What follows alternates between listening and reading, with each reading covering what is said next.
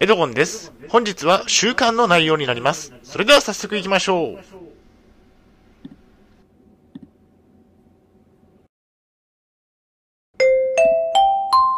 はい、h キャプチャンネルにようこそ。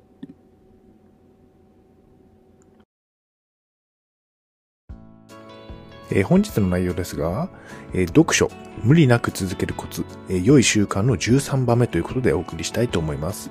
前提条件としましては、現在私は統合失調症を患っています。私も実践中の習慣です。大変申し訳ないのですが、ポッドキャストの方は写真が見れないのでご了承ください。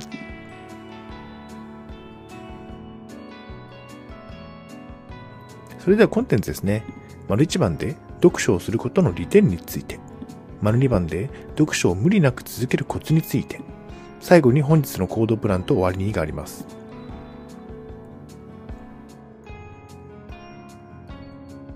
ではまず丸1番の読書をすることの利点について。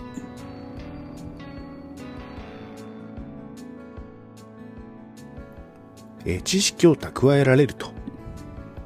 読書は知識を蓄えることができる最高の習慣です。例えば、A という習慣が良いですよと本に書かれていれば、A という習慣が良いことを知ることができますね。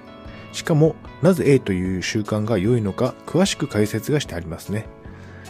まあ私は、えー自分の趣味のある、興味のある分野の本を読むことで、興味のある分野の視野を広げることができるわけですね。その分野に詳しくなっていくわけですね。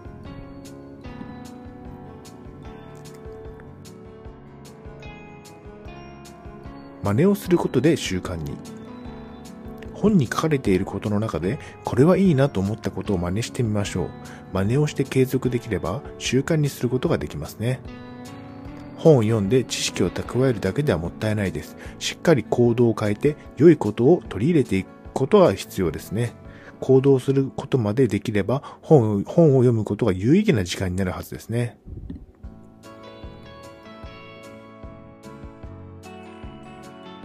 本は安いと。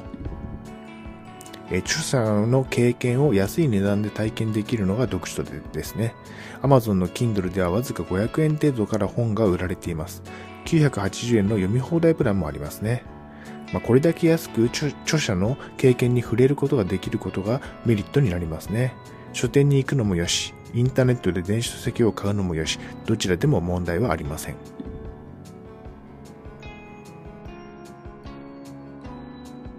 移動時間に気軽に読めると。移動時間に何もすることがない方は時間がもったいなさすぎますね。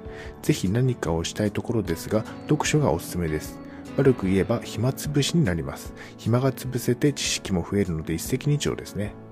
バスや電車の移動中はぜひ読書をして、本が重たければ電子書籍で十分ですね。スマホで、スマホ、スマホで本が読めますね。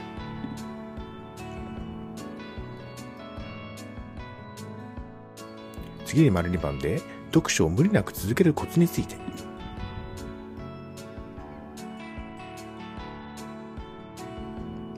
えー読書を習慣にすることは難しい。やはり読書の経験がないと読書を習慣にすることは難しいです。私も40年間読書をしてこなかったので、いきなり習慣にした方が良いと言われても全くできませんでした。読書をすることに抵抗を感じて、読んだ方が良いとは分かっていても受け入れることができず、本を買っても放置状態でしたね。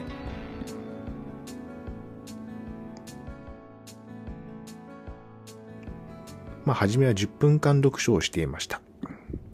私が読書を習慣にするために取り入れた方法は10分間読書でした。毎日10分で良いので読書をするというものですね。以前の私は読書をすることに抵抗を感じていましたが、なぜ抵抗を感じたかというと、終わりが見えなかったからですね。読書をする前にどれくらい読めばいいんだろうと感じ、漠然としていました。何ページ読んだら終わりなのか、何分読んだら終わりなのか、か明確ではありませんでした。これでは読書がいつ終わるかわかりませんでしたね。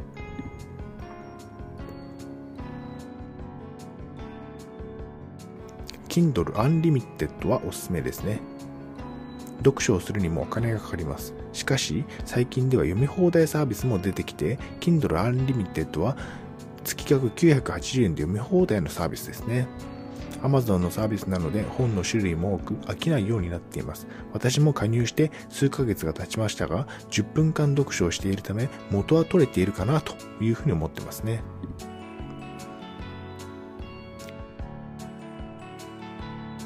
読書と統合失調症について。統合失調症だから読書ができないわけではないです。全くの無関係ですね。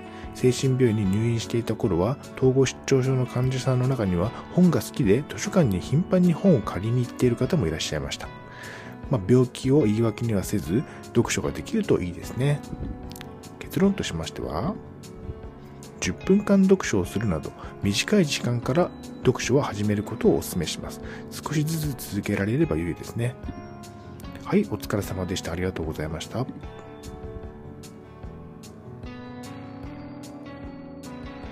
それでは本日の行動プランに入っていきましょう。良い習慣を増やしましょう。10分間読書を始めましょう。知識を吸収し、生活に取り入れましょう。良い習慣である読書はぜひ実践しましょう。そして生活をより良くしていきましょう。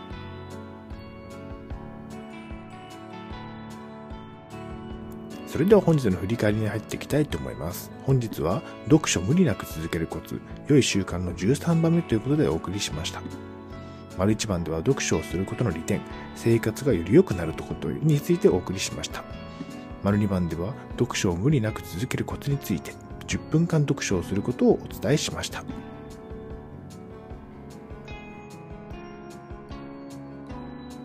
はい、最後に終わりにです。最後までご覧いただきありがとうございます。ブログ h アップも3年間運営しています。Twitter もやってます。チャンネル登録、いいねボタンを押していただけると嬉しいです。また次の動画、ポッドキャストでお会いしましょう。病気の方は無理をなさらずお過ごしください。